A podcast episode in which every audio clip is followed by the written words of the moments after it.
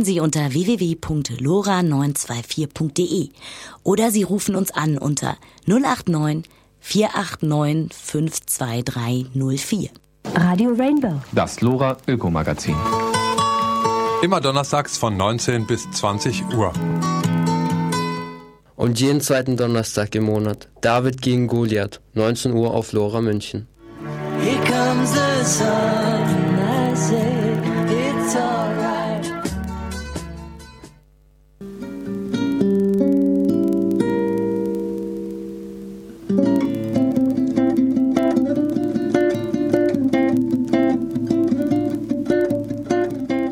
Soziales und Bürgerrechte.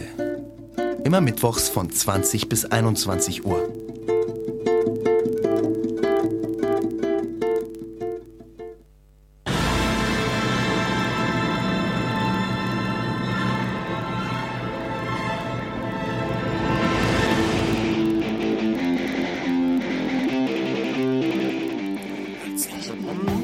Herzlich willkommen bei Radio Chaos Radio München. Heute Folge 19 mit dem Thema Anonymität im Netz.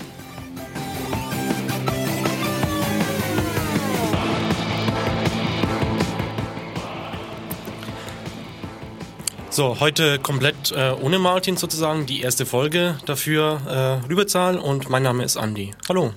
Ja, hallo. So, ähm, ja, wir machen jetzt am Anfang erstmal eine Einführung. Was ist denn eigentlich oder wie setzt sich denn Anonymität im Netz so zusammen? Ja, also Anonymität im Internet äh, ist es wahrscheinlich gut, erstmal ähm, zu beschreiben, äh, auf welche Arten man im Internet identifizierbar ist. Also äh, wer kann im Normalfall sehen, was, was man im Internet macht? Also wenn ich jetzt meinen normalen Internetanschluss daheim habe, äh, wer kann das alles nachverfolgen? Und ähm, da gibt es im Prinzip ähm, verschiedene, verschiedene Möglichkeiten. Äh, also auf der ganz untersten Ebene haben wir natürlich die äh, Möglichkeit, dass der Internetprovider sieht, äh, was also für Webseiten ich auf. Zum Beispiel hier in München Mnet oder ja, generell genau. Telekom, Telekom 1 was Kabel halt so Deutschland, ja. genau. Ja, und ähm, der sieht natürlich, ja, der muss ne, zur Kommunikation natürlich irgendwie die Gegenstelle oder den Kommunikationspartner irgendwie erreichen. Und damit weiß er natürlich auch, äh, mit wem ich da kommuniziere, prinzipiell. Also ob ich jetzt eine Seite bei der Wikipedia aufmache, ob ich meine E-Mails lese oder sonst irgendwas. Einfach dadurch, dass er draufschauen kann, sieht er schon mal mit, mit wem, mit welchem Gegenpart sozusagen genau, also die, die, die, theoretische Möglichkeit hat er auf jeden Fall. Ja. Also es ist natürlich nicht immer legal, aber äh, theoretisch ist es ja genau äh, sein, sein Zweck. Ne? Er muss die Verbindung herstellen, er muss dafür sorgen, dass ich mit jemand anderem oder mit einem anderen Computersystem kommunizieren kann. Äh, Genau. Und ähm, im Internet ja, äh, funktioniert ja die Kommunikation über das IP-Protokoll, das Internetprotokoll. Ja, haben Und, wir hier schon oft genug erklärt. Genau. Da habe ich halt diese IP-Adresse. Ja. Da kann er im Prinzip. Das ist ungefähr deine Hausnummer sozusagen im Internet. Pi mal Daumen. Ja, Telefonnummer. Ja, Telefonnummer. Ja, kann man grob so sagen. Ja. Also obwohl, obwohl die äh, öfter auch mal wechseln kann, je nachdem, wie dein Anbieter das dann macht. Ne? Also genau. Und ähm, ansonsten, äh, wenn ich mich, wenn ich jetzt vom Web rede, also wenn ich eine Webseite aufrufe, weiß ich nicht, äh, keine Ahnung, München.de München.de zum Beispiel, äh, dann weiß natürlich auch der Betreiber der, dieser Webseite, wer diese Anfrage gestellt hat. Ja, weil der muss mir antworten. Genau, also er muss wieder eine, eine Telefonnummer also IP-Adresse kennen, ja. wo dann die Antwort wieder zurückschickt, wie zum Beispiel die Bilder und den, die Texte sozusagen, die dann bei dir am, bei deinem Rechner sozusagen dann wieder angezeigt werden. Genau. Ähm, weil sonst äh, könnte ich ja so viel fragen, wie ich wollte. Wenn er nicht wüsste, wohin er zurückantworten sollte, würde das Ganze wenig Sinn machen. Ja. Wer, wer bekommt denn noch so alles mit, wenn ich jetzt so eine Seite aufrufe? Ähm, na, hauptsächlich äh, im Web ähm, kann man hier ähm, von, von Werbefirmen reden, also oder oder ja, also zum Beispiel äh, Google, ja, die schalten Anzeigen, gibt auch verschiedene deutsche oder europäische Anbieter davon. Das heißt, wenn ich irgendwo einen Werbebanner sehe, dann kann ich davon ausgehen, dass die auch mit mit speichern sozusagen, ich habe den Werbebanner gesehen, beziehungsweise halt mein Rechner also mein Rechner hat die sozusagen aufgemacht. Ja, also tendenziell schon, ähm, weil man davon ausgehen muss, dass also dass die größten Werbenetzwerke oder Anbieter, äh, die dort das meiste Geschäft machen, äh, nicht in Deutschland oder in der EU überhaupt ansässig sind und sich an entsprechende äh, Gesetze auch halten, was, was Datenschutz und Speicher Dinge angeht, sondern dass sie einfach sich an US-Recht zum Beispiel in diesem Fall halten. Ja. Und ähm, das Interesse von so einem Werbeanbieter ist natürlich, dass er dem Benutzer irgendwie äh, genau das anzeigen will, wofür er sich auch interessiert. Ja, und das hat dann halt auch zur Folge, dass, er, dass dieser Anbieter auch ein Interesse daran hat, äh, ungefähr zu wissen, wer ist denn da so. Ja? Wie alt ist der ungefähr? Ja, welche, welche soziale Schicht im Anführungszeichen, also ja. hat der hohe Kaufkraft oder. Also einfach, dass ich nicht, nicht einer alten Frau sozusagen irgendwie einen Sportwagen äh, genau. Anzeige sozusagen diesen Werbeplatz verschenke, sondern das, was, was für Sie sozusagen genau. äh, gerade relevant ist. Das ist ja an der Stelle auch der Unterschied äh, zu klassischer Werbung, die man zum Beispiel in der Post bekommt. Da ist einfach ein sehr hoher Ausschuss. Ne? Also da gibt es diese Werbeprospekte. Also Streuverluste sozusagen. Streuverlust, ja. der wird äh, überall in den Briefkasten geschmissen ja. und ähm, das kann man natürlich da, wenn man das technisch hinbekommt, äh, ganz gut vermeiden und ähm, dann natürlich auch entsprechend mehr Geld dafür verlangen. Ja. Also da gibt es ja diese verschiedene Aufteilung von, also es gibt diesen die Agenturen, die sozusagen die Anzeigen für die einzelnen Firmen machen und also wirklich grafisch sozusagen. Und dann gibt es zwischendrin noch die, die Leute sozusagen, die dann das Targeting nennt sich das dann mhm. äh, machen und da verdienen die halt nochmal mit sozusagen, dass sie auch nicht wie beim Fernsehen sozusagen an alle rausgeht, sondern nur das, was halt für die Leute gerade interessant ist sozusagen. Ja, genau. Wobei man dazu sagen muss, dass wenn, wenn es um Werbung geht oder um Targeting, ja, also um, die, um den Zuschnitt ja, auf, auf, den, auf den Benutzer, der diese Webseite da abruft, da geht es nicht primär darum herauszufinden, wie heißt der, wo wohnt der, ähm, sondern also natürlich auch, aber es ist nicht der primäre Fokus, sondern der primäre Fokus ist Wiedererkennung. Ja? Also wenn, wenn jemand zum Beispiel im Internet Schuhe bestellt ja, und äh, surft nach zwei Tagen wieder im Internet, äh, ruft eine Webseite auf, die, wo derselbe Werbeanbieter seine Anzeigen schaltet, dann ist die Priorität am höchsten zu sagen, äh, der hat vor zwei Tagen Schuhe gekauft. Ja? Und so baut sich dann so ein abstrakteres Profil auf. Also die haben gar nicht in erster Linie ein Interesse zu wissen, wo man jetzt wohnt, wie man heißt und so weiter. Äh, die wehren sich bestimmt nicht, das auch noch ja, irgendwie klar. zu erfassen, wenn sie eine Möglichkeit haben. Aber äh, genau, also da geht es eher darum, so ein Profil aufzubauen. Ne? Interessiert sich für Schuhe zum Beispiel. Ja. Genau. Was gibt es denn noch so andere Leute, die ja, die so, die dich im Web verfolgen? Also beziehungsweise die, die rausfinden möchten, wer du bist und, und war, ob du schon da warst oder so. Ja, also es gibt natürlich, ähm, ab, abgesehen von ähm, Werbefirmen, ähm, gibt es auch spezielle Tracking-Dienstleister. Ja, also, ähm, das heißt, ich mache jetzt so eine Webseite und möchte jetzt irgendwas über meine Besucher wissen, sozusagen. Genau, also möchtest zum Beispiel wissen, woher kommen die? Ja, was geben die für Suchbegriffe in der Suchmaschine ein ähm, und mit welchen Suchbegriffen kommen die auf meine Seite? Was sind die beliebtesten, beliebtesten Seiten? Solche Dinge. Ja, äh, von welcher Seite äh, gehen sie wieder weg auf eine andere Seite? Also was, was war die letzte Seite, weil sie bei mir drauf waren? Sozusagen? Genau, also Genau, also Oder was wie sind zum Beispiel auf die Seite geklickt ja, so. was ja. sind zum Beispiel gute Links, äh, wo Sie wieder meine Seite verlassen? Ja, mhm. Das können ja ganz hilfreiche Informationen sein, wenn man so eine Webseite betreibt. Ähm, das Problem an der Stelle ist, dass das meistens nicht die Webseitenbetreiber selber machen, äh, sondern äh, sich da Dienstleister bedienen. Das heißt, die, die sourcen das sozusagen wieder aus und ein Dienstleister, der da relativ groß ist, ist natürlich wieder Google, ja, ja. klar. Also Google Analytics, ähm, aber gibt auch diverse andere, die sich äh, zum Beispiel auch auf den europäischen oder deutschen Markt auch spezialisieren. Äh, die kaufen auch irgendwie äh, Profildaten von anderen hinzu. Ähm, ja, aber prinzipiell äh, ist es äh, eine zwiespältige Geschichte. Also zum Beispiel Google Analytics ist ein kostenloser Dienst von Google. Also der kostet für den Seitenbetreiber nichts, wenn er es ihn einbindet. Genau. Und dafür ähm, liefert der Seitenbetreiber an der Stelle natürlich die Möglichkeit, Leute, die zum Beispiel von der Google-Suchmaske auf die Webseite kommen, auf dieser Webseite auch weiter zu verfolgen. Ja? Also sagen, nicht nur der Webseitenbetreiber hat dann die Möglichkeit dazu, sondern einfach dadurch, dass er den Service für Google macht. Genau. Auch nach der Suche. Genau. Google. Also das macht, macht, der, macht Google Analytics nicht äh, lokal auf den Systemen von dem Webseitenbetreiber, sondern macht es natürlich auf den eigenen Systemen. Ja, und die stellt die dann, stellt die dann dem Webseitenbetreiber später zur Verfügung, nachdem da diverse Auswertungen oder Statistiken erstellt wurden. Ja. Genau. Und ähm, äh, abgesehen davon, irgendwie gibt es natürlich noch, äh, noch einen anderen großen Bereich, äh, die sozialen Medien. Ja, so ganz bekannt ist der Facebook, Facebook-Like-Button.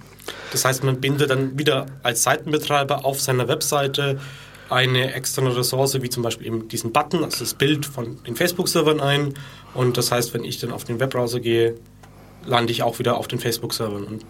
Ja, genau, also dadurch, dass, dadurch, dass der Seitenbetreiber denkt, das wäre eine gute Idee, wenn Leute, also kann ja, kann ja irgendwie legitim sein, dass er das will irgendwie.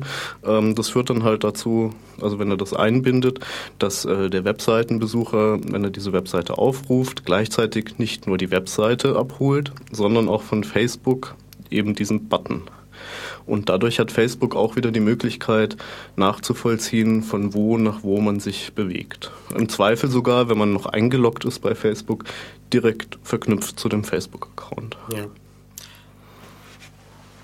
Gut, ähm, das war jetzt sozusagen das, was Firmen so machen und wo die dann so Interesse haben. Oder mhm. haben wir da noch was zu dem Blog hinzuzufügen? Äh, nö, also das ist eigentlich schon so. Also äh, klar ähm, gibt es noch andere Sachen als das Web im Internet, aber ich denke mal, das ist so der ja. Hauptteil. Ja. Gut, das heißt, es gibt ja noch einen anderen Grund oder beziehungsweise eine andere, ja, andere Organisationseinheit bzw. Bereiche sozusagen, die, die auch Interesse daran haben, Internet zu überwachen. Äh, war ja jetzt äh, auch in der letzten Zeit in in den Medien, ja okay, teilweise, äh, ich rede vom Bereich der staatlichen Überwachung. Ja, genau. Also da muss man prinzipiell natürlich unterscheiden. Also es gibt auf der einen Seite äh, Strafverfolgungsbehörden, also, also Staatsanwaltschaft, LKAs, LKAs so Zeug. Polizei, Staatsanwaltschaft, ja. äh, genau. Also die sich darum kümmern, wenn, wenn irgendwas, was gegen das Gesetz verstoßt, sozusagen, dass das verfolgt wird. Ja. Genau. Also im Internet ist natürlich ein großer Teil sind irgendwie Beleidigungen oder File-Sharing oder sowas. Ja. Die werden dann auch bearbeitet. Äh, aber in, in der Regel also äh, wird dafür wird dafür keine Überwachung oder keine Überwachungsinfrastruktur verwendet. Also weil wir die im Moment auch nicht haben. Also das ist ja immer das Bedenken, wenn also man in Deutschland jetzt. in Deutschland ja, ja. also für für ähm, äh, Strafverfolgungsbehörden wohlgemerkt. Ja. Okay. Ähm, äh, aber abgesehen von von diesen trivialen oder nicht Katalogstraftaten, also diese Straftaten, bei der man tatsächlich auch überwachen kann, die sind in so einer Liste definiert ja, und ähm, da muss dann ein Richter zustimmen. Die nennt man Katalogstraftaten und da kann tatsächlich Überwachung stattfinden. Also das ist äh, geregelt in der Telekommunikationsüberwachungsverordnung, die TKÜV. Und die sieht zum Beispiel auch vor, dass ähm, zum Beispiel bei einem E-Mail-Provider ähm, im Netzwerk äh, eine Kiste steht, ein, ein Rechner äh, und ähm, der, der Netzwerkverkehr da ausgeleitet werden kann an die Strafverfolgungsbehörden oder an andere Bedarfsträger. Sowas ist aber dann immer personenbezogen, bzw. anschlussbezogen. Das heißt, ich gehe zu einem Richter hin, äh, sage, okay, ich, ich, vermute, dass der Person Hans Müller irgendwie böse Dinge tut und ich Na, muss vermut, vermuten reicht ne, in dem Fall ja, nicht. Ich, aber, ich habe so einen, ich hab einen begründeten Verdacht sozusagen, ja. indem ich irgendwie Indizien mit Dingen und so habe. Genau. Und dann sagt der Richter, ja, okay, ihr dürft nicht mehr überwachen und dafür gibt es diese Infrastruktur sozusagen. Genau. Also wenn man jetzt die Seite der, der Strafverfolgungsbehörden sieht. Ja. Was es in Deutschland auch noch gibt, äh, ist den Inlandsgeheimdienst oder die 17 Inlandsgeheimdienste, die wir haben, also die 16 Landesämter für Verfassungsschutz und das Bundesamt für Verfassungsschutz. Die äh, haben ganz klar den Auftrag, auch im Inland geheimdienstlich tätig zu sein. Also sozusagen den demokratischen Staat zu erhalten, in Anführungsstrichen. Ja. äh, ja. Naja, also so offiziell. ja, also, aber da muss man ganz klar unterscheiden. Ne? Also das sind äh, keine Strafverfolgungsbehörden, oder das ist nicht, nicht im Bereich äh, der, der, der, normalen Strafverfolgung. Ähm, ist auch nicht ganz klar, dass die sich auch, also sie brauchen wahrscheinlich auch nicht in jedem Falle eine richterliche Genehmigung zum Beispiel. Ähm, und die dürfen diese Infrastruktur auch mit benutzen. Äh, und über, über, diese, über diese Boxen äh, haben diejenigen, ich nenne es jetzt mal Bedarfsträger, also es ist ihnen ein Bedürfnis, da ab und zu. Äh, ja, das ist halt so das klassische. Äh, genau. Ja.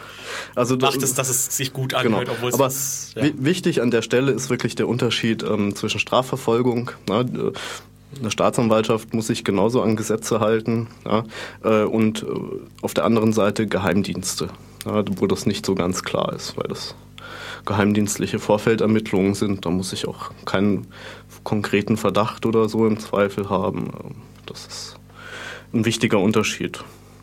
Genau. Und ähm, diese, diese Boxen, äh, da, gibt es, da gibt es im Gesetz ein Limit oder, oder sagen wir mal eine Schwelle. Also wenn ich, ich glaube, 10.000 Kunden habe, ähm, äh, muss ich die dahin stellen. Und ähm, als Provider, der ich so ein System betreibe, habe ich auch keine Chance äh, mitzubekommen, wenn das genutzt wird. Also das ist explizit so, so designt, also so im Gesetz steht so, dass ich nicht als Betreiber nicht mitbekommen darf. Genau, also es ist äh, lustigerweise an der Stelle eine Datenschutz. Äh, äh, wird, wird, wird auch mit Datenschutz begründet, ne? also dass die eine Stelle, die jemanden abhört, äh, nicht wissen darf, dass die andere Stelle den auch abhört oder jemand anderen abhört. Ja. Also weder der Betreiber, der sich diese Kiste in seine Infrastruktur stellen muss, als auch die einzelnen Bedarfsträger, die dann da anfragen, äh, dürfen voneinander wissen. Ja, neben den es gibt ja dann noch, an, noch eine andere Gruppe von, von Geheimdiensten sozusagen. Wir haben jetzt vorhin ja über die Inlandsgeheimdienste geredet, aber wenn es ein Inland gibt, gibt es natürlich auch ein Ausland. Genau, also ähm, in unserem Fall in Deutschland ist es der Bundesnachrichtendienst, ähm, dessen Aufgabe ist äh, geheimdienstliche Informationsbeschaffung im Ausland und was äh, vielleicht nicht so bekannt ist, auch ähm, die Überwachung der Kommunikation mit dem Ausland, also was von Inland ins Ausland kommuniziert wird und zurück. Ähm, das nennt man äh, strategische Fernmeldeaufklärung oder auch äh, Auslandskopfüberwachung sind da so Begriffe. Ähm, und das kommt halt aus, aus Zeiten des Telefonnetzes oder ja, der Postüberwachung damals. Also Beamtendeutsch im Prinzip. Genau, ja. Und früher war das halt irgendwie das Grenzpostamt oder, oder die Telefonübergabestelle ja. in ein anderes Telefonnetz, wo die äh, auch rechtmäßig nach deutschem Gesetz irgendwie drauf sitzen dürfen. Das heißt, wenn ich jetzt als Deutscher eine Adresse bei Google Mail habe, deren Server ja nicht in Deutschland stehen, sondern in den USA, dann äh, darf, wird es da auch, oder haben die theoretisch, ja, ist es so eine Grauzone, oder? Ob die es abhören dürfen oder nicht?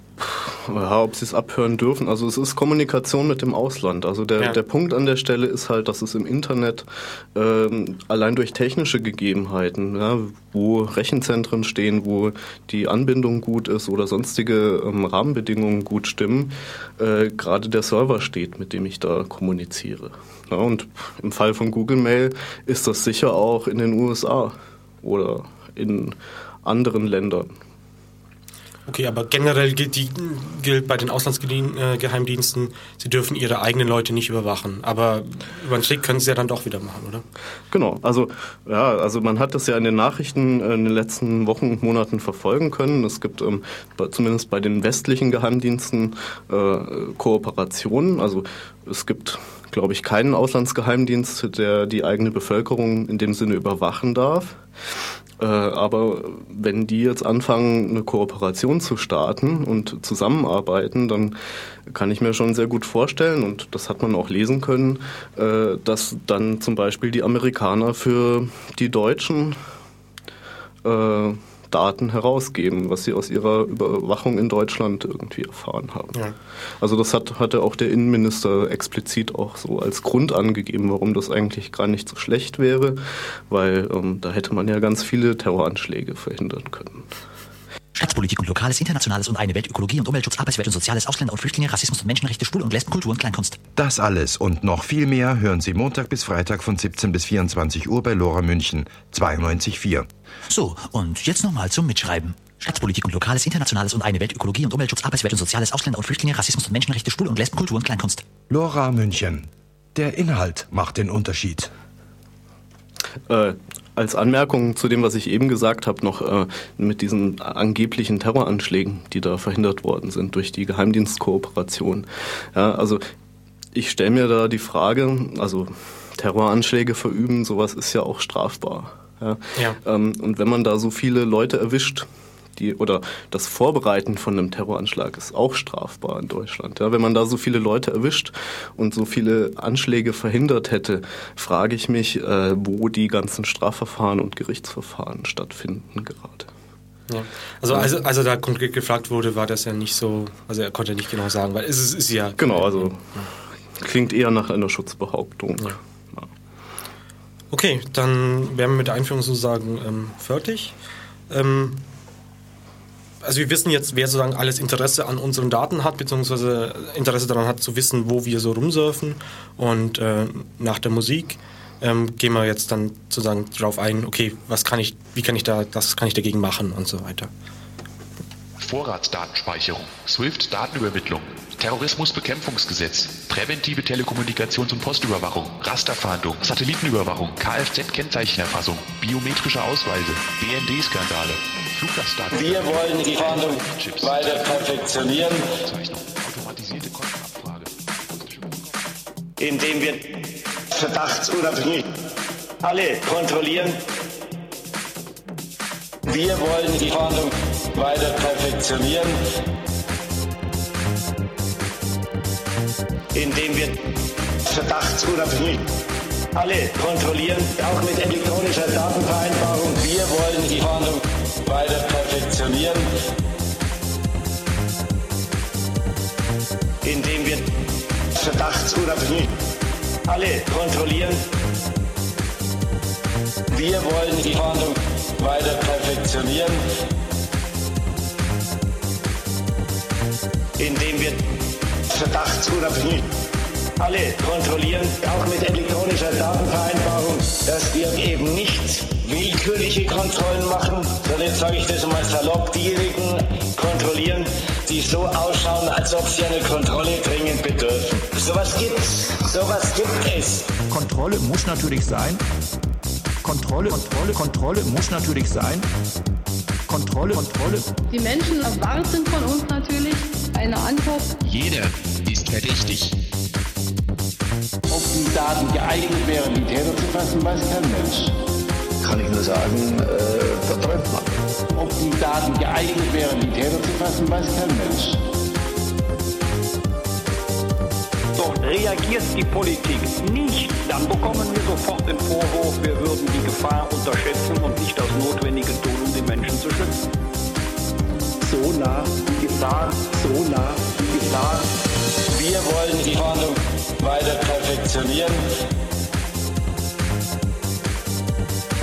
indem wir verdachtsunabhängig alle kontrollieren, auch mit elektronischer Datenvereinbarung. Wir wollen die Fahndung weiter perfektionieren, Kontrolle, Kontrolle.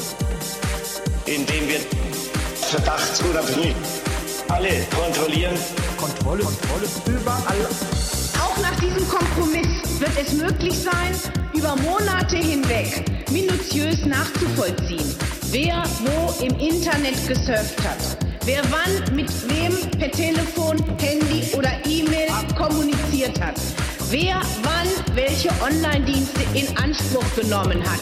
Das ist gespeichert. Das soll von allen gespeichert werden und nicht nur in einem gezielten Verfahren. Konkret bedeutet das, jeder steht unter Überwachung, wenn der Telekommunikation nutzt. So nah Gefahr. Ob die Daten geeignet wären, die Täter zu fassen, weiß kein Mensch. Die Menschen erwarten von uns natürlich eine Antwort. Nah die Gefahr. Die Menschen erwarten von uns natürlich eine Antwort. Kann ich nur sagen, äh, man. Wir haben die Hypotrophie des Staates ballig genug erlebt. Wir hatten nun bei uns in Deutschland ja den mit falschem Pathos verklemmten und in primitiven Geschmachtssadismus vollkommen realisierten totalitären Staat. Und den im Hintergrund haben wir in das Grundgesetz erneut gelegt, das Bekenntnis zu Menschenrecht und Menschenwürde. Und das ist in diesem Zusammenhang an dieser Stelle zu dieser Zeit keine sentimentale Floskel. Das Grundgesetz Recht sichert Freiheit. Man kann Freiheit nicht sichern, indem man Recht abbaut. Recht sichert Freiheit. Stark ist nicht der Staat, bei dem der Zweck die Mittel heiligt. Stark ist der Staat der inneren Gewissheit, das heißt der Gewissheit darüber, dass die Menschen und die Bürgerrechte und deren Beachtung noch immer die besten Garanten der inneren Sicherheit sind. Recht sichert Freiheit. Sie müssen sich darüber klar werden, dass Sie nicht an den Grundlagen unserer Demokratie herumdoktern können, wie es Ihnen gerade beliebt. Sowas gibt's, sowas gibt es. Wir wollen die Fahndung weiter perfektionieren. So nah die Gefahr, indem wir verdachtsunabhängig alle kontrollieren. Wir wollen die Fahndung weiter perfektionieren. Datenabgleich bei Leistungsempfängern, Geldwäschebekämpfungsgesetz, großer Lauschangriff, Massengentests, Informationssystem, alle kontrollieren. alle Sicherheitsüberprüfungen bei der WM. Versteht der Bürger sowieso nicht. Lora München auf der UKW-Frequenz 92.4, montags bis freitags von 17 bis 24 Uhr, fast rund um die Uhr auf DAB Plus und jederzeit im Internet. Wir machen den Kopf frei. So, herzlich willkommen zurück bei äh, ja, Anonymität im Internet. Ja, wie schütze ich mich denn jetzt oder wie schaue ich, dass ich möglichst anonym unterwegs bin? Ja, also das ist äh, eine relativ schwierige Frage, weil äh, wie immer, wenn es um Sicherheit geht, da sollte man sich vorher überlegen, vor wem will ich mich denn jetzt schützen? Ja, also man ja. kann natürlich versuchen, sich vor allem zu schützen, aber dann hat man relativ viel zu tun. Also ich würde da immer empfehlen, sich äh, ein paar konkrete äh, Dinge rauszusuchen und dann entsprechend Maßnahmen zu ergreifen, die dann auch realistisch sind. Also wenn ich jetzt ein äh, Journalist bin, der irgendwas äh, investigativ irgendwie versucht rauszufinden sozusagen, dann bin ich natürlich was anderes, als wenn ich jetzt äh, als normaler Nutzer sozusagen einfach nur im Internet surfe und möchte, dass die Firmen mich nicht so leicht tracken können. Genau, also da würde ich schon eine Unterscheidung machen. Gerade Journalisten haben natürlich jetzt ein Problem. ja, also je nachdem, äh, welche Themengebiete die bearbeiten, ist es ja nach dem, was äh, jetzt in den letzten Wochen und Monaten in den Nachrichten auch zu hören war, tatsächlich so, äh, dass es den Quellenschutz in der Form einfach auch nicht gibt. Aber das kommt, wie gesagt, immer darauf an, wen man zum Gegner hat. Ja, also da sollte man schon realistisch sein. Man muss jetzt ja. nicht in die absolute Paran Paranoia verfallen an der Stelle.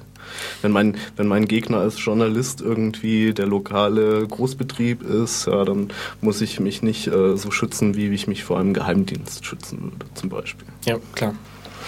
Ja, äh, wir haben ja vorhin schon mal so äh, Kategorien gemacht. Ja, also es gibt irgendwie diese staatliche Überwachung oder behördliche Überwachung äh, und es gibt irgendwie diese kommerzielle Überwachung. Also dieses Tracking und diese Werbenetzwerke, von denen wir gesprochen haben. Und ähm, da würde ich halt jetzt auch wieder dieselbe Unterscheidung machen und einfach mal äh, ein, paar, ein paar Sachen, ein paar Themen ansprechen, die man da irgendwie ja. machen kann. Also die erste Kategorie war ja, wie schützt man sich vor seinem eigenen Provider sozusagen? Genau, also ähm, der eigene Provider, der äh, sieht natürlich, also potenziell, wenn er sich nicht an die Gesetze hält hier in Deutschland oder wenn er irgendwie technisch irgendwas debuggt oder sonstige technische erforderlichen Dinge tut, um sein, seine Dienstleistung erbringen zu können. Also Debugging ist das äh, Suchen von Fehlern sozusagen. Suchen von Fehlern, ja. ja. Also wenn ja. irgendwelche Leitungen kaputt sind oder sowas. Ja. Ähm, da kann man eigentlich irgendwie äh, also wenn das, wenn das das Szenario ist, vor dem man sich schützen möchte, kann man überlegen, ähm, einen VPN-Anbieter zum, zum, Beispiel zu benutzen oder auch bei einem vertrauenswürdigen Kumpel oder Freund, Bekannten, äh, der sich mit sowas auskennt, äh, einfach auch so sowas einrichten zu lassen. VPN steht für äh, virtuelles privates Netz und mhm. ist im Prinzip so ein Tunnel, den man sich dann sozusagen durch das Internet baut. Genau, man gräbt sich quasi einen Tunnel äh, zu einem anderen Endpunkt. Also mein Datenverkehr kommt in dem Moment halt nicht mehr bei dem Provider raus und äh, verteilt sich dann, je nachdem, wo ich halt hinkommuniziere, sondern der kommt dann bei dem VPN-Anbieter raus und verteilt sich dort erst. Ja. Und der Provider sieht nur, dass ich mit dem VPN-Anbieter kommuniziere. Aber nicht mehr mit welcher einzelnen Seite sozusagen. Genau was man da natürlich dazu sagen muss, dass das äh, Nachteile hat. Ja, also ähm, ich bin nicht anonym, wenn ich ein VPN verwende. Ja. Im Zweifel muss ich, also in den meisten Fällen werde ich diesen Dienst irgendwie bezahlen müssen. Das heißt, der hat Abrechnungsdaten, der hat Kreditkartendaten oder Kontodaten und weiß natürlich, wer ich bin. Genauso wie mein Provider das weiß. Ja. Ähm, wenn man so einen. Ja, okay. Also, also was ich sagen will, bestenfalls ist man da pseudonym. Ja. ja. Wenn der, wenn der, also nicht anonym, also wenn der, wenn der VPN-Provider seine IP-Adressen regelmäßig durchmischt oder mehrere Leuten die dieselbe IP-Adresse ausgehend zuweist, äh, äh, kann man schon einen geringfügig höheren Grad erreichen, aber anonym ist das nicht. Also, also eher äh, für das Szenario, mein, mein ISP überwacht mich. Ja. Ähm, wenn ich jetzt so einen VPN-Provider suche, also was muss ich denn da machen? Wo finde ich denn so Dinge, so solche Anbieter? Ja, also da gibt es relativ viele Anbieter. Äh, da würde ich einfach mal äh, in der Suchmaschine VPN-Anbieter eingeben oder VPN-Provider ja. äh, und einfach mal durchgucken. Gibt es irgendwie so auf gewisse Dinge, die man achten soll? Also was, was kostet sowas im Monat? In welchem Land ist, soll man sich am besten einen raussuchen? Also soll man einen aus Deutschland nehmen oder? Ja, also wenn man, wenn man schon den Aufwand treibt, dann kann man gleich einen im Ausland verwenden. Ja, man muss es ja dann nicht allzu einfach machen in dem ja. Fall. Also zum Beispiel, weiß ich nicht, Anbieter, die nicht in der EU sind, ja, sind zum Beispiel vielleicht nicht schlecht, weil das die bürokratische Hürde vielleicht ja. ein bisschen erhöht. Also was, äh, was sind so gute, also welche, also schon Leute, die, also Anbieter, die in Europa sitzen, aber nicht in der EU sozusagen. Einfach, dass, dass ja. da die Hürde höher ist. Also wer, das wäre zum Beispiel Schweden, Norwegen oder? Na, Schweden nicht. Schweden äh, nicht EU, Schweden, also Norwegen und die Schweiz zum genau. Beispiel. Ja. Aber die haben natürlich auch eine Internetüberwachung in ihrem Land. Ja. Äh, also, und auch der VPN-Provider muss sich natürlich dort an die Gesetze halten. Also da kann man von echter Anonymität nicht sprechen. Also man verlagert quasi äh, den Angriffspunkt nach hinten. Also man erschwert das einfach im, im besten Falle. Ja. Äh, dann haben wir noch andere, ja, andere Organisationen, von denen man sich schützen, also von denen man sich eventuell auch schützen möchte. Also gerade beim Provider, bzw. der mhm. technischen Infrastruktur. Ähm, was mache ich denn, wenn ich mich jetzt von diesen Firmen schützen möchte? Ja, also ähm, da kann man eigentlich äh, recht gut auf der, auf der Browser-Ebene an, anfassen. Äh, also wenn ich einen Webbrowser benutze wie Firefox zum Beispiel, äh, gibt es äh, ziemlich viele Erweiterungen, ähm, den man sich da bedienen kann. Also ich denke mal, auf jeden Fall der erste Schritt wäre, äh, einen Werbeblocker zu installieren, der halt schon mal diese ganzen nervigen Werbebanner und Anzeigen und damit auch das Tracking und Profiling äh, mit rausfiltert. Okay, ähm, kannst du da irgendeinen speziellen empfehlen oder von einem speziellen abraten oder kann man sich einfach irgendeinen nehmen? Das muss man immer selber entscheiden, wie weit man diesen Herstellern oder diesen Anbietern von Software vertraut. Ähm, ich persönlich würde darauf achten, dass das ein Open Source Projekt ist. Also was mir für Firefox äh, spontan einfällt, ist jetzt zum Beispiel AdBlock Edge. Die haben auch vorgefertigte Filterlisten. Also man sagen kann, ich möchte äh, Werbung auf deutschen Webseiten oder amerikanischen Webseiten nicht mehr angezeigt bekommen. Was übrigens auch ganz nebenbei äh, das Surfen wesentlich erträglicher macht im Internet und schneller. Ja, es ist halt immer so, dass äh, gerade so Dienste, die sich rein durch Werbung finanzieren, äh, wenn man dann plötzlich alle, alle Nutzer so die Werbung ausblenden würden, ist natürlich dein Geschäftsmodell. Klar, ist eine, ist eine Abwägung. Auf der anderen Seite ist es natürlich auch nicht so fein, äh, seine, seine Kunden oder seine Leserschaft, je nachdem, was das dann ist, äh, von anderen tracken zu lassen ja. und, und deren Internetzugriff zu verlangsamen. Das ist natürlich immer eine Abwägungsfrage. Aber wenn wir jetzt irgendwie von, ich möchte nicht überwacht werden, äh, an die Sache rangehen, würde ich das auf jeden Fall empfehlen. Man kann auch äh, bei den meisten dieser Plugins Seiten, die man unterstützen möchte, das auch wieder freischalten. Ja. Was gibt es denn noch für andere Browser-Plugins? Ja, also generell empfehlenswert äh, wäre auf jeden Fall, sich nach so einem Cookie-Manager umzuschauen. Also Cookies sind kleine, kleine Dateien, die auch diese Werbenetzwerke auf dem eigenen Rechner ablegen, über die dann Leute wieder identifiziert werden. Oder alternativ seinen Browser so zu konfigurieren, dass wenn man den Browser schließt, äh, einfach alle Cookies, die da waren, wieder gelöscht werden. Reicht es da auch schon, dieses Cookie von Fremdanbietern einfach abzuschalten oder? Ja, das heißt, glaube ich, meistens äh, von Drittanbietern, ja, Drittanbietern oder, oder, dritte ja, genau. Webseiten oder ja. sowas in den Einstellungen ist auch schon mal ein guter Schritt. Also manchmal braucht man die ja, wenn man sich wo anmeldet. Äh, genau, also entweder, wie gesagt, diese, diese Drittanbieter-Cookies deaktivieren und beim Schließen des Browsers einfach alle löschen lassen. Oder wenn man es genauer haben möchte, mal nach Manage Cookie Manager Erweiterung schauen. Ja. Also weil viele halt zum Beispiel, ursprünglich waren solche Cookies ja zum Beispiel gedacht, um, damit du dich halt automatisch wieder bei einem Dienst einloggen kannst oder so. Okay, eigentlich haben wir ja auch dafür Passwortspeicherung im Browser und so, aber ja, das ist halt für was Cookies auch verwendet werden. Also genau, wundern, also, ja, klar, die sind nicht per se genau. böse, will ich jetzt sagen. Ja. ja. aber Deswegen eben so ein Manager, mit dem du halt genau einstellen kannst, okay, die Seite darf, die, die nicht. genau, so also wenn man es auf dem Detaillevel machen ja. will, dann kann man das da gerne tun. Also ist halt ein bisschen aufwendiger. Ja, klar. Ähm, was hältst du von Ghostery? Ähm, ja, also hm, Ghostery ist halt äh, eine Erweiterung, die äh, funktioniert ähnlich wie ein, wie ein Adblocker. Ähm, äh, nur hat die halt keine Liste von Werbenetzwerken, sondern von diesen vorhin angesprochenen äh, Tracking-Anbietern auch. Mhm. Also wenn, wenn der sieht, ah, an dieser Seite ist irgendwie äh, Inhalt von, von, von Google Analytics zum Beispiel, wird er verhindern, dass das geladen wird. Genauso wie ein Werbeblocker verhindern wird, äh, dass Werbung geladen wird. Ja. Ähm, was ich ein bisschen schwierig finde, ist, äh, wenn man sich anguckt, wer das herstellt, ähm, ist halt auch, ich glaube, irgendein ein Werbenetzwerk. Mhm. Ja, die machen das, weil sie sagen wollen, wir wollen unsere Kunden nicht verfolgen und so weiter. Aber auch da, wie gesagt, da sollte man dann vorsichtig sein. Man sollte sich sel immer selber informieren und gucken, wer, ja. wer äh, stellt es jetzt eigentlich her, wem vertraue ich da jetzt, dass er meinen, meinen Webbrowser also für mich filtert. Plugins, ja. Genau, also ja. Da kann man für sich immer die Entscheidung treffen, das ist jetzt okay. Ja, das Schöne, was mir da speziell dran gefällt, ist halt, dass mir angezeigt wird, was denn hier gerade drin ist.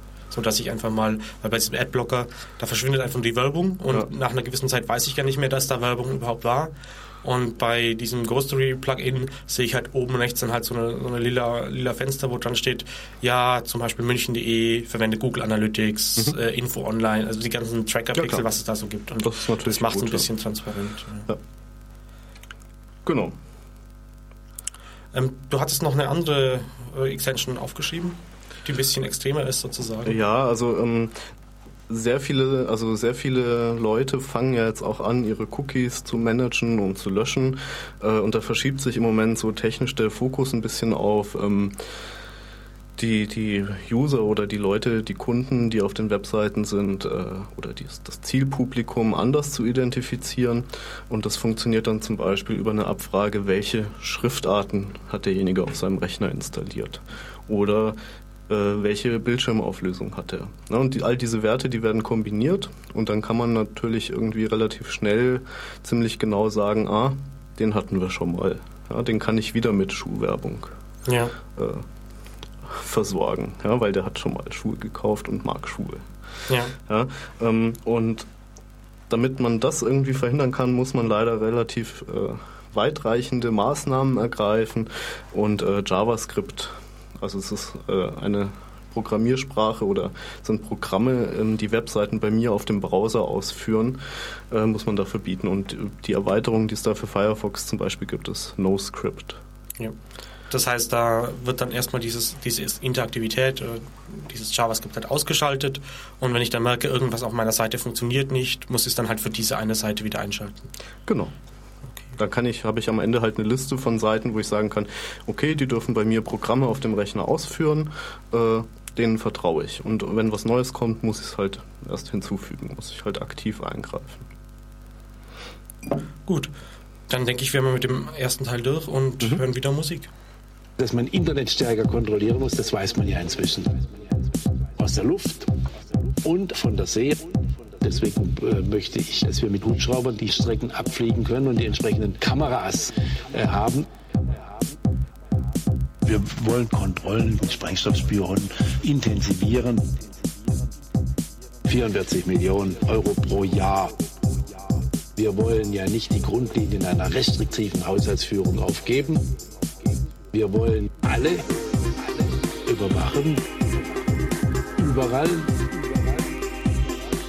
Das belegt die Gefahr durch Grundrechtsterroristen in jedem Fall. Wir wollen alle überwachen, überall. Das belegt die Gefahr durch Grundrechtsterroristen in jedem Fall. Die Gefahr ist abstrakt erhöht.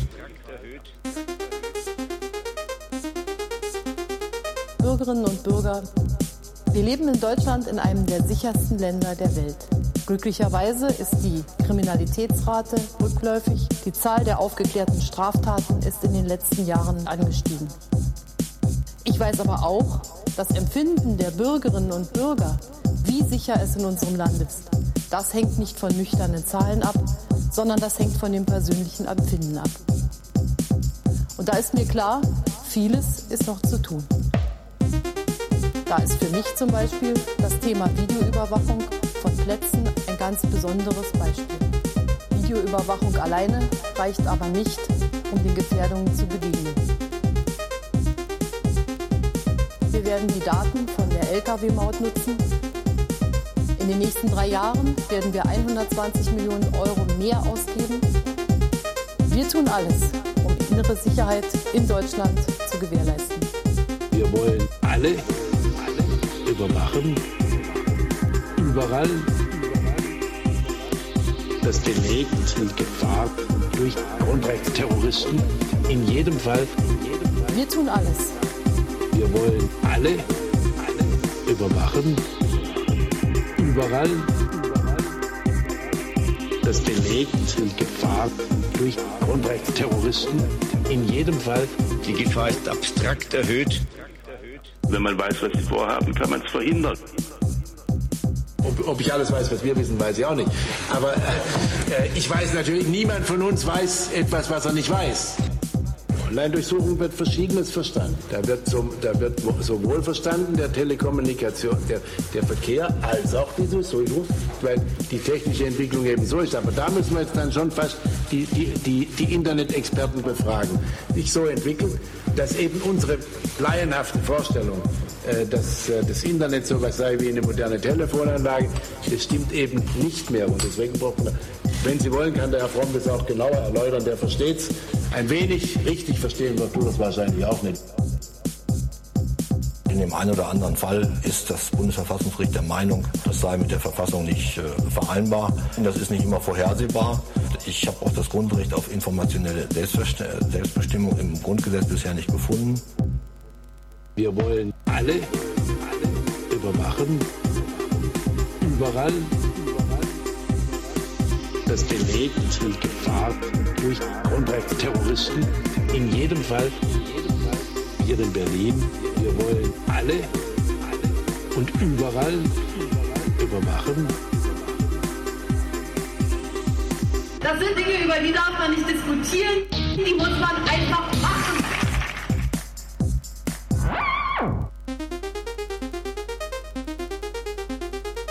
Wir haben einen Zustand erreicht, dass die Exekutive eine Allmacht in diesem Staat darstellt, die keinerlei verfassungsrechtliches Gewissen mehr hat.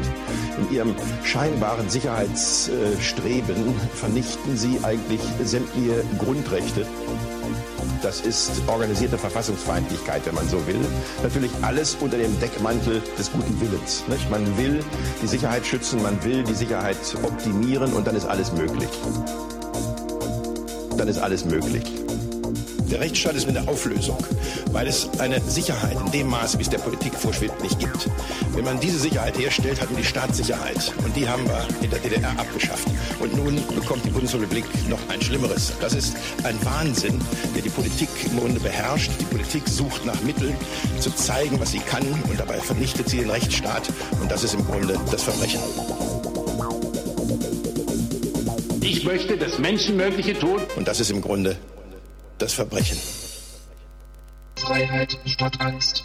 Kommt zur Demo am 22. September in Berlin. Die Lage ist ernst.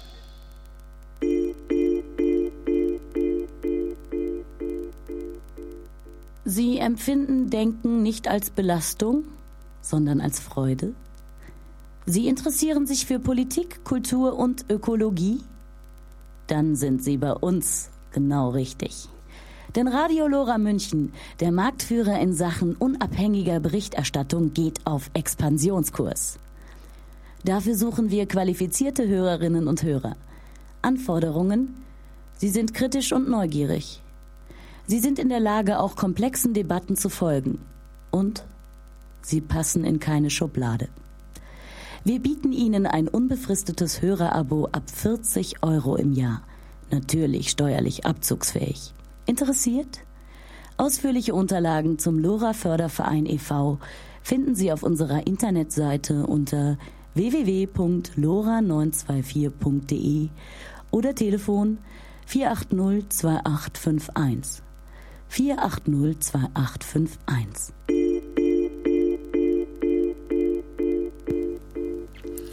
Okay, herzlich willkommen im letzten Blog unserer Sendung über Anonymität im Netz.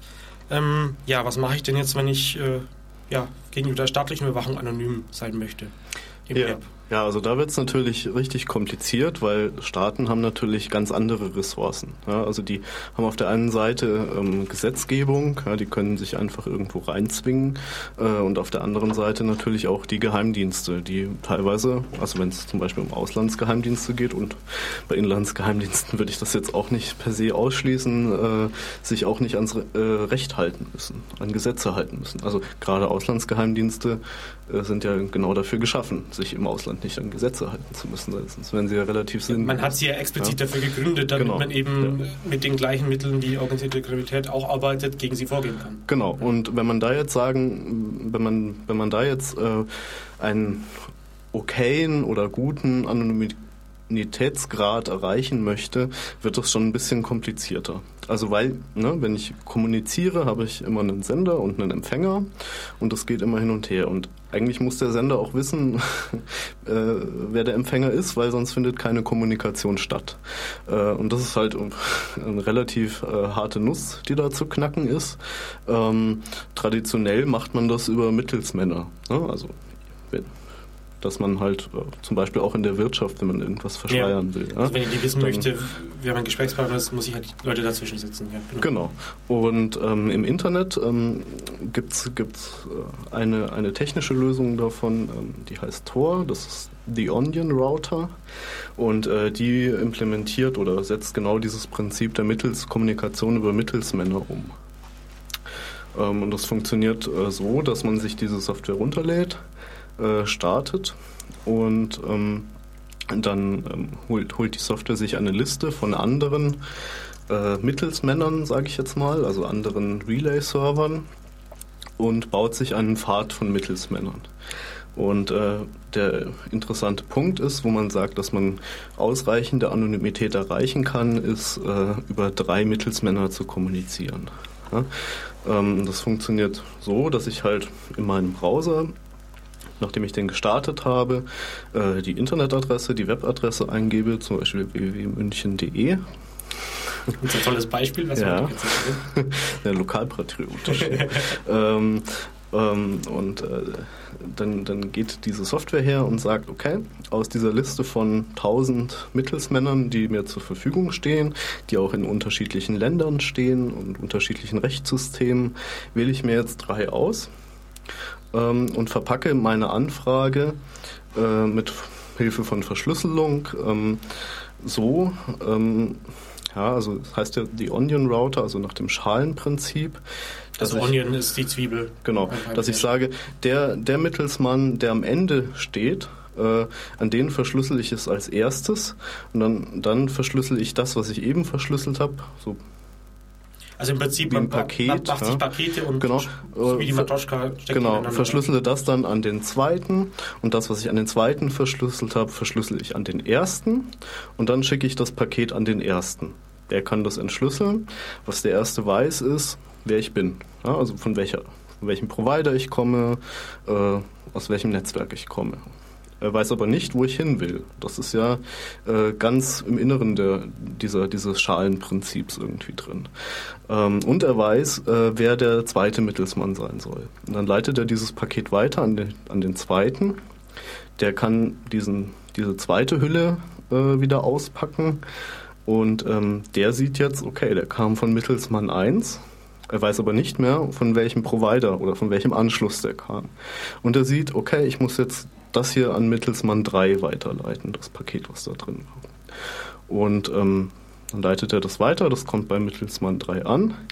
Der packt es aus und sieht die originale Anfrage, ich möchte jetzt münchen.de sehen. Ja, nur sieht er nicht meine Adresse. Er sieht auch nicht, äh, über welchen ersten Mittelsmann ich gekommen bin. Ja, er sieht nur, genau. da kam jetzt der zweite Mittelsmann äh, und stell mal hier bitte diese Anfrage an münchen.de. Dann packt er das aus und schickt das an den Server von münchen.de. Und gegenüber von diesem Seitenbetreiber bin, ist dann sozusagen nur der dritte der dritte Mittelsmann sichtbar. Genau, der, der dritte Mittelsmann ist der, äh, der die Anfrage stellvertretend stellt. Okay. Also auch der, derjenige, der da diese Logs aus, auswertet, äh, sieht dann, äh, dieser Mittelsmann hat das, diese Anfrage gestellt. Wer betreibt denn jetzt so, so diese Bit-Server? Weil die kosten natürlich auch ein bisschen was. Und ja, du meintest ja vorhin schon, das sollte man sich immer anschauen. Genau, also ähm, die Software selber ist ähm, lustigerweise mit äh, Geldmitteln von der US Navy entwickelt worden ähm, und ähm, hat ihren Ursprung in der Anonymitäts Forschung oder der Forschung zur anonymen Kommunikation in den USA hauptsächlich. Äh, jetzt ist es aber so, also das ist jetzt ein Beispiel, ähm, das wird so kolportiert. Ne? Man hat am Anfang der Entwicklung versucht, äh, eben anonyme, anonyme Kommunikationsnetze für Behörden zu entwickeln. Ähm, und äh, das äh, hat man dann recht schnell festgestellt. Äh, das äh, ist nicht besonders anonym, wenn die Anfragen immer aus dem anonymen Anonymisierungsnetzwerk für Behörden kommt. Ja. ja.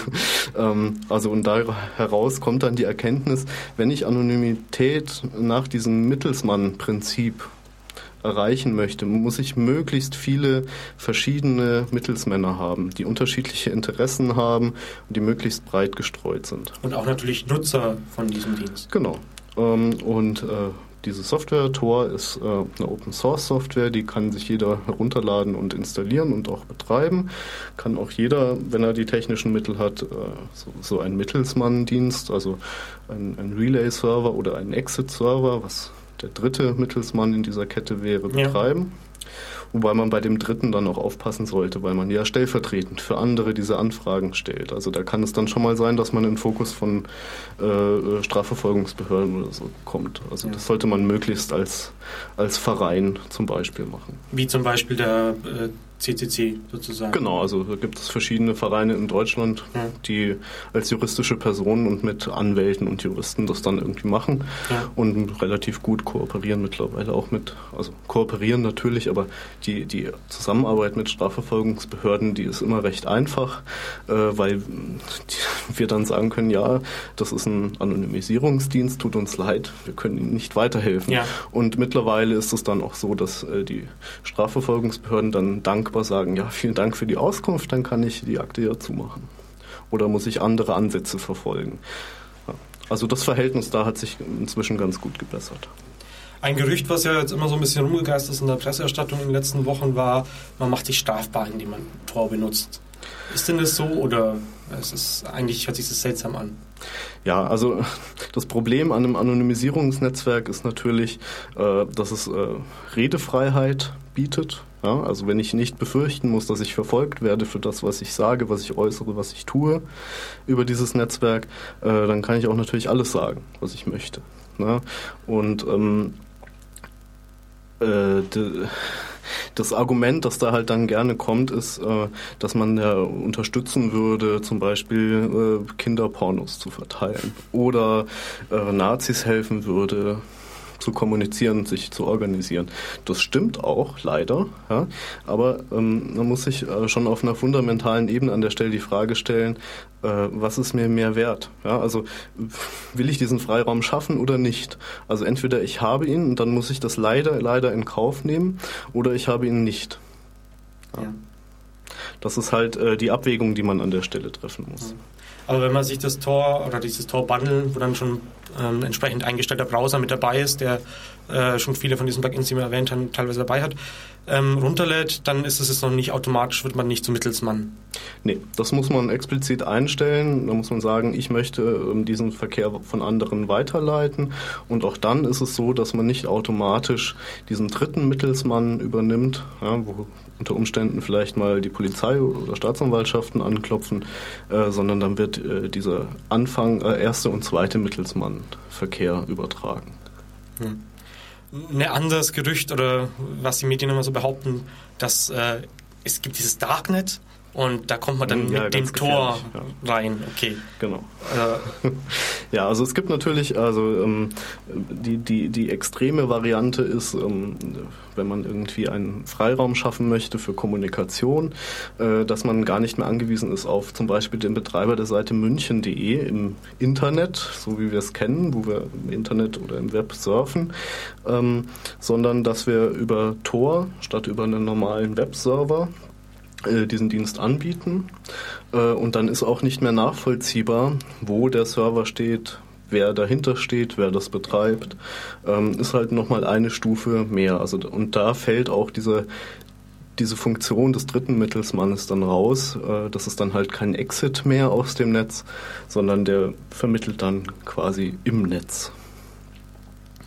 Okay. Haben wir sonst noch irgendwas, was man zu Tor erzählen kann? Ja, man kann es sich runterladen und installieren. Äh, die Internetadresse ist https Doppelpunkt Doppelslash Tor Project, äh, Project auf Englisch mit C, äh, .org. Und da kann man einfach das Tor Browser Bundle runterladen für sein Betriebssystem, installieren, starten und benutzen. Was man, worauf man allerdings in jedem Fall achten muss, nur weil die Software die Kommunikation auf dem Transportweg verschleiert, schützt sie einen nicht davor, dass man äh, seine Adresse, seinen Namen und seine Passwörter an andere übermittelt. Genau, also wenn ich ja? dann das erste, was ich mache, wenn ich das installiert habe, dann zu Facebook gehe und mich da mit meinem realen Namen einlogge. Genau, das ist eine relativ ja. schlechte Idee in dem ja. Fall. also wenn man wirklich das Ziel hat, anonym zu bleiben. Dann sollte man wirklich auch darauf achten, äh, dass man nicht seinen Namen oder sonstige schutzwürdige äh, Daten an der Stelle weitergibt. Ja, gut. Das wäre es dann dieses Mal schon wieder. Nächste Sendung dann wieder am äh, 13. November. Thema sehen wir dann. Ähm, am 12. November ist unser öffentlicher Dienstag. Kommt einfach mal vorbei in der Schleißheimer Straße 41a. Und äh, wer sich noch mehr für so Themen interessiert, wir haben eine Veranstaltung, nennt sich Crypto Party. Laptop mitbringen, findet am 21. Oktober statt und da kann man das so Zeug dann direkt installieren. Äh, beginnt um 19 Uhr. Mehr dazu dann auf unserer Webseite. Ähm, steht dann alles unter Radio, MUC, also muc.ccc.de, wie auch die Notizen zu dieser Sendung. Und es gibt jetzt auch einen Podcast. Das heißt, falls ihr irgendwie die Sendung verpasst habt ähm, oder unsere andere Sendung nachhören möchtet, findet ihr auch alles da, auch jetzt zum automatischen Runterladen mit den entsprechenden Programmen auf eurem Rechner oder Telefon. Ciao. Tschüss.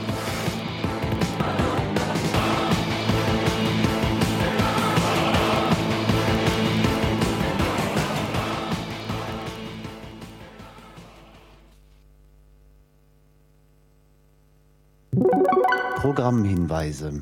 Radio Lora München feiert seinen 20. Geburtstag mit einem Tag der offenen Tür. Am 22. November können Sie uns in der Gravelotte Straße 6 ab 11 Uhr besuchen. Sie können sich die Studios anschauen, sich mit den Lora-Aktiven unterhalten oder an einem Radio-Workshop teilnehmen. Ab 14 Uhr gibt es unser offenes Mikrofon. Wenn Sie Lust haben, können Sie ganz spontan mit uns live über Radio Lora, sein Programm sowie über die alltäglichen Zumutungen aus Politik und Medien sprechen. Ab 19 Uhr diskutieren wir dann über Rolle und Funktion von Medien in unserer Gesellschaft. Mit dabei sind Stefan Hanitsch vom Störsender, Sil Glavion von Radio Z aus Nürnberg, mit dabei auch der Autor Karl Ludwig Reichert sowie Fritz Glunk, Herausgeber des politischen Kulturmagazins Die Gazette. Die Diskussionsrunde findet statt im großen Veranstaltungssaal der AWO München. Das ist im gleichen Gebäude, in dem auch Lora sendet. Und gegen 21 Uhr, nach dem Ende der Podiumsdiskussion, lassen wir den Tag mit Getränken und Häppchen ausklingen. 22. November, Tag der offenen Tür bei Radio Lora München von 11 bis 24 Uhr. Ihr findet uns in der Gravelotte Straße 6 in Heidhausen, nur fünf Minuten vom Ostbahnhof. Der letzte Mittwoch in diesem Monat ist ein Fünfter. Also Zeit für Plattenbau-Kontraste, der radiophonen Aktion gegen die Farbentrennung im Hörfunk. Ich freue mich, wenn Sie dabei sind. Kabarett und Kleinkunst nicht nur aus München. Jeden Freitag von 21 bis 22 Uhr bei Lora München.